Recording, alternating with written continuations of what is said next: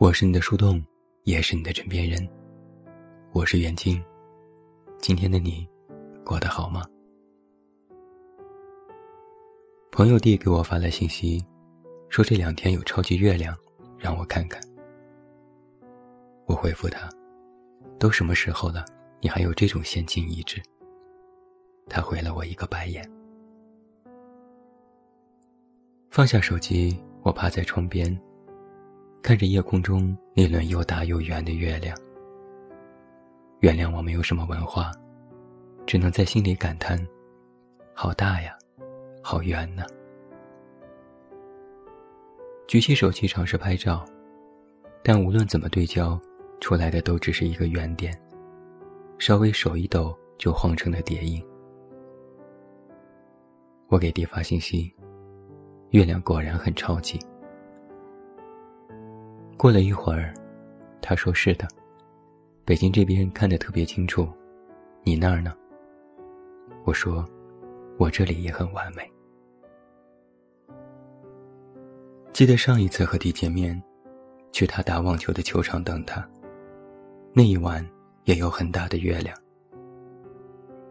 我把车停到路边，就着月光自拍了八百张。连弟远远的跑了过来都没有发现。他猛地啊了一声，吓得我差点把手机扔到地上。我们去吃火锅，美其名曰是为各自的减肥成功而庆祝。那一天不知怎的，有许多人排队。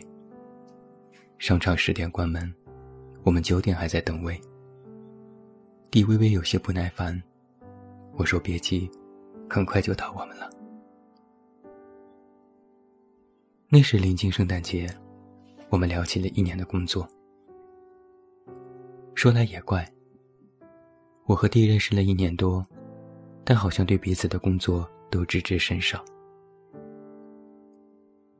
我依然清晰的记得，那一天，他一边麻利的往锅里加肉，一边给我讲述他的工作。他说负责线下活动很辛苦，要对接的人有很多。但应该会有年终奖。到了二零二零年，要去一趟欧洲和冰岛。我和他碰杯，愿望都会实现的。他也笑，对，毕竟我这么努力。在递给我发微信说有超级月亮之前，我们上一次聊天，是他告诉我自己要被公司裁掉了。我很惊讶，为什么？他说：“公司找他谈话，因为疫情，公司上半年没有线下活动，没有活儿干，就要裁掉。”我问：“那下半年又有了怎么办？”他说：“所以公司给了两个选择，要么是离开，要么是待岗。”我问：“那你年终奖发了吗？”他说：“没有。”说实话。一时间，我不知道该怎么安慰他。后来他问：“你方便接个电话吗？”在那通电话里，他和我说了事情的全过程，我们也沟通了该如何要求公司进行合理补偿。我们聊了许久，后来电话那端出现了忙音，莫名其妙就断了。过了几天，他又来和我说。我和人事部的人摔门了，他们不给我补保险。我要给他支招，电话要录音，要据理力争，不行就需要劳动仲裁。他说我知道，我都准备好做拉锯战了。我说，那你加油。那天晚上，太原下了一整夜的雨。半夜我被窗外的雨声惊醒。竟不知自己是在梦里，还是真的已经醒来。雨里有风，吹得窗户微微作响。我拉开了一点窗帘，外面黑的像是化不开的墨。我摸黑点了一支烟，点亮屏幕，三点。翻了翻朋友圈，看到弟发了一段文字。还没有看清楚是什么，顺手点了一下刷新，那条更新就又消失了。蓦然间，我突然想起和弟那次圣诞节前的见面。火锅很好吃，饮料很好喝。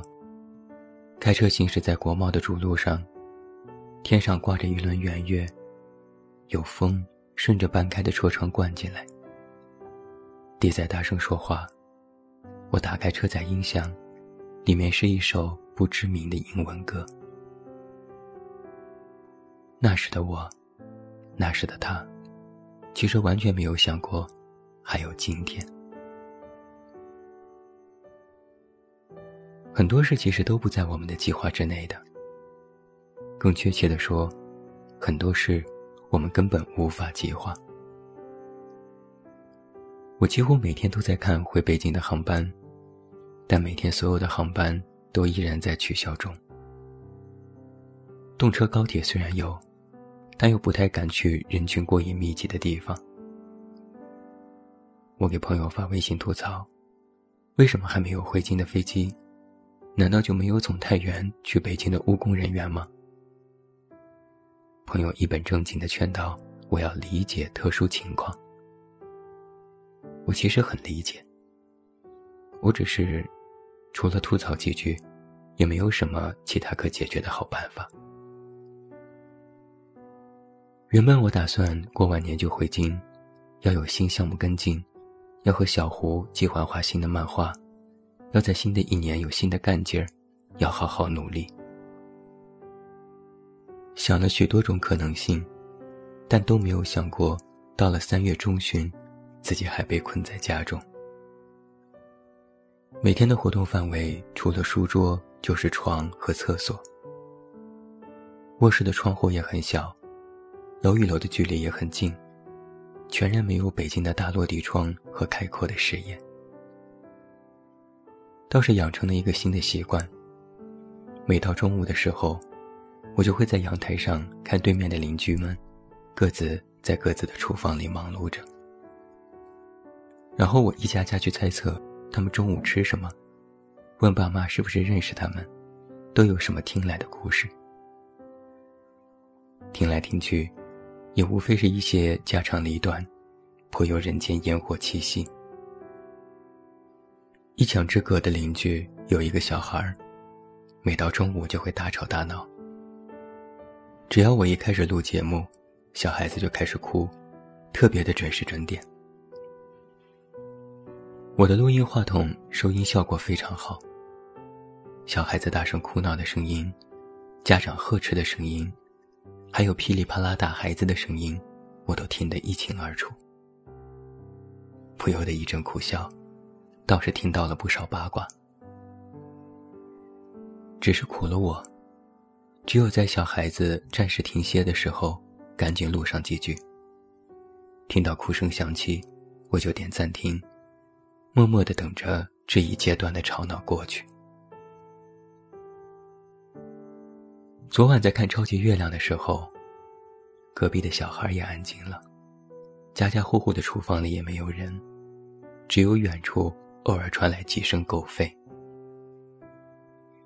我在想，看着同样的月亮，拥有同样的夜晚，每个人的命运还真是不同啊。人与人之间，或许本来就是有诸多不同的。因为种种差异，人和人之间少了许多理解，多了更多之前完全没有想过的分歧。有时候我就会疑惑，为什么这么简单的道理别人不明白？为什么别人说的话我就是没有办法认同？后来，我就放弃这种困惑了，因为这原本其实不算一个问题，就像是。如果我们遭遇到计划之外的事情，到底应该如何做好准备？这其实也不算是一个问题。毕竟，没有人知道什么是计划外，而所有的准备，其实都只是一种预设，不是针对。从过年到现在，加上朋友 D，这已经是我听到的第四个被公司裁掉的消息了。没有人做过这样的准备，大家都是先愕然，然后急忙忙应对。在面对任何事情的时候，我们的第一反应都是无措，然后依靠着曾经的经验，摸着石头过河。过去了就是成长，过不去了就是教训。生活可能就是如此吧，晴天就是晴天，阴天就是阴天，人不能改变天气，哪怕知道晴天和阴天是什么样子，但每一天其实都有不同。人有悲欢离合，月有阴晴圆缺。每个人都有自己不同的际遇，这世界也永远无法停下变化的脚步。有时是生活推着我们前行，有时是我们埋头赶路，忘记了生活。我们时而开心，时而沮丧，时而顺利，时而遭殃。把一时的遭遇放在漫长的时间点上，回头再望，可能一切都是平常。只是在我看着那轮月亮悬挂夜空的时候，我觉得，我们不应该是这样，我们应该可以更好。我问弟，有没有什么我能帮到你的？他没有直接回答我这个问题，只是找我说话的频率开始多了起来。可能，他也不需要我的帮助。对于一个成年人而言，我们更习惯于孤军奋战。能自己偶尔把脆弱的一面展示给朋友，其实就已经是非常难得的了。我听他发发牢骚，说说离职的进展，再给一点自己的建议。这或许就是一种帮助，亦或是一种互助吧。但我其实一直都有一个问题。在他总回复我哈哈哈微信的背后，是不是真的有那么一点点开心？想来也许没有。我也很久没有问过别人：“你真的开心吗？”我更喜欢对别人说：“加油，努力。”但是就在今天晚上，我在想：努不努力的，也就那么回事儿吧，还是开心更重要一些。如果暂时不能更好，那就让自己开心点吧。毕竟，对于生命中其他的玄机和隐喻，我们其实也一无所知。一起看过月亮的人，不能忘。一起看过月亮的你，开心点。真的，开心点啊，朋友。毕竟。我们还有月亮。我是你的树洞，也是你的枕边人。关注公众微信，这么远那么近，找到我。我是远近。